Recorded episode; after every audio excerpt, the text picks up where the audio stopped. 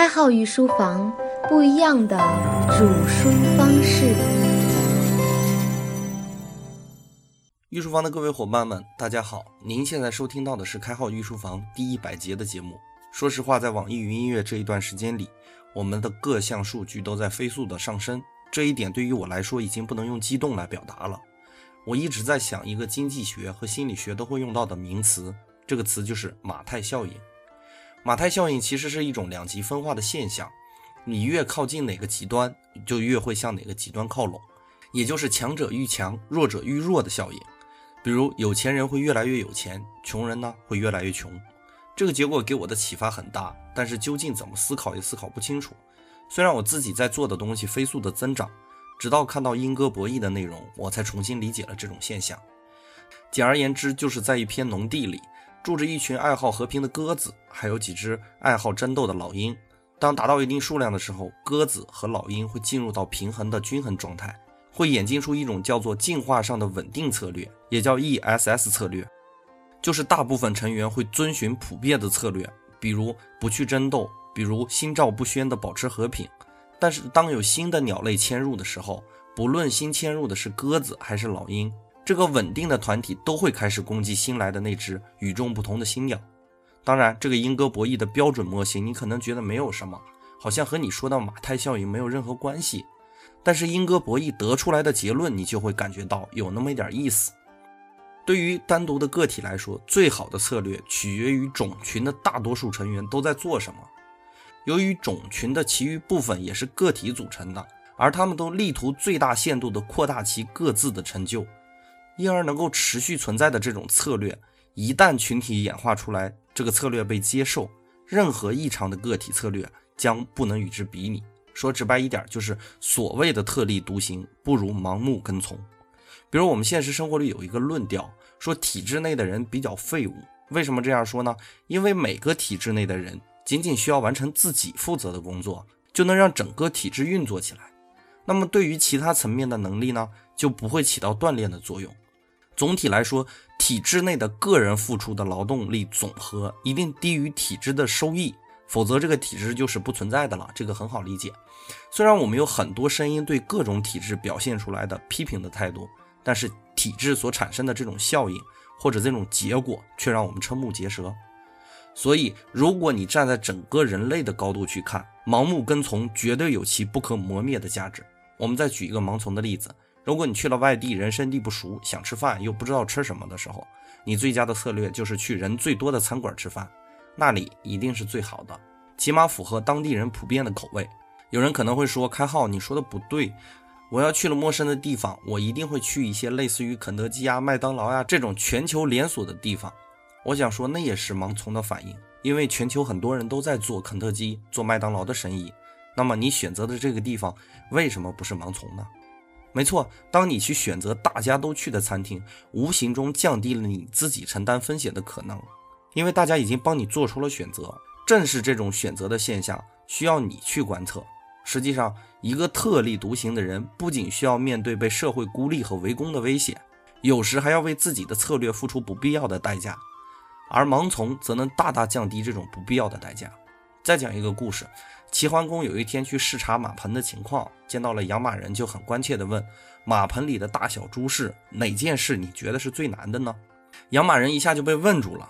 但是管仲一下就看到了问题的症结，他替养马人回答道：“我以前也养过马，我觉得编排用于拦住马的栅栏这件事情最难。”齐桓公于是问道：“为什么这么说呀？”管仲说：“因为编栅栏的木料是曲直混杂的，长短不一的。”那你在挑选第一根的时候就会非常困难，因为你如果选择出现了问题，那么后面的用料都会跟着前面的开始弯曲，这样纠正过来就会变得非常困难。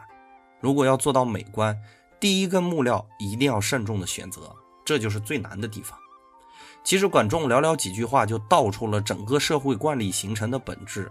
我们现在有一个很酷的词语叫做路径依赖，也就是在阐述这个道理。是指群体一旦做出了某种选择，这种选择会被群体自我强化，一直强化到其被认可是最有效率、最完美的一种选择。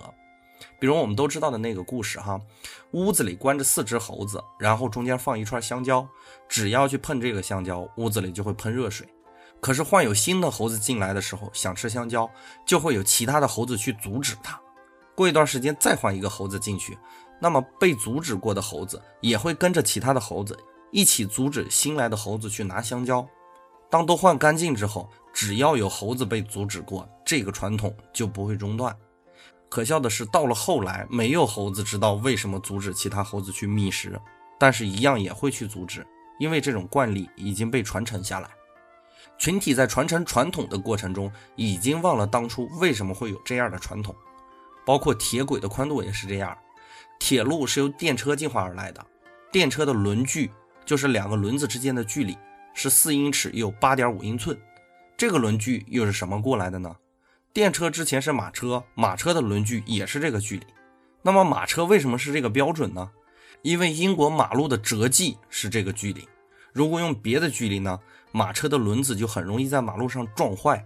因为整个欧洲的马路是由罗马人为他们的军队铺设的，马车的战车的距离又是四英尺又八点五英寸，这个距离是源于两匹马屁股的宽度。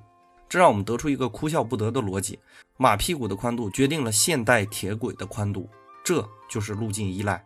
当然，这种路径依赖并不是所有的都是非常有效的。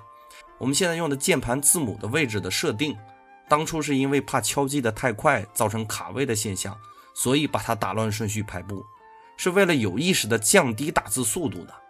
但后来沿用了下来。实际上，我们现在敲击键盘再快，也不可能出现这样的卡位现象。只要有人会用键盘，这种路径依赖会长期保存下来，甚至永久的保存下来。手机现在的虚拟键盘也是用的普通键盘的键位。节目讲到这里，我想起了半年前我说过的一句话，就是我们走着走着就忘了当初为什么要走了。偶然事故造成的结果，却成了我们所谓的传统，我们赖以生存的传统。这不禁让人思考，这种传统到底对我们有没有益处呢？事实上，我们从过往的经验里获取了很多现实的意义，比如少吃亏、少走弯路，但是又不能完全依赖这种传统。我说这句话，你可能觉得开号矛盾，因为我之前在博弈论的第十节，就是少数人的游戏这一节里讲过特立独行的力量，现在又说盲从，这明显的是一个逻辑的碰撞。这种矛盾很好解释，因为世间万物都是矛盾的产物，自我矛盾并不影响我们的判断。如果我们有足够的理性的话。还是拿我自己来举例子哈，我个人在一些事情中保持着传统的习惯，比如看书要认真，逐字阅读，必要的时候要记忆，喜欢做笔记。但是我却做了一件读书人都没有做的事情，这要提到我把持传统与创新标准的方法了。回归到我说的道法术器这个问题上来，道和术是我保持传统的姿态，就是世界观还有技巧一定是以传统为主的，但是法和器要保持在革新的状态。就是方法论要不断的更新，工具要不断的调整，这样才能正确的理解矛盾，正确的理解到底应该盲从还是应该特立独行。老东西有时候可能不是好东西，但是老东西一定有它的道理。如果盲目的摒除，还不如盲从，至少盲从的成本非常低，即使错了再回头也不晚。但是盲目的摒除或者盲目的特立独行，有可能丧失掉很多不必要丧失的。当你再回过头来看你失败的经验，或许也是无稽之谈吧。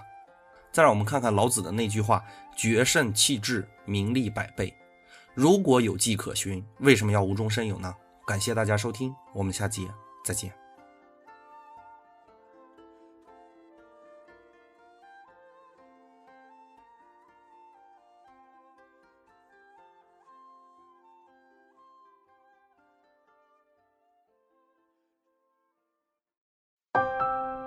开号御书房，不一样的煮书方式。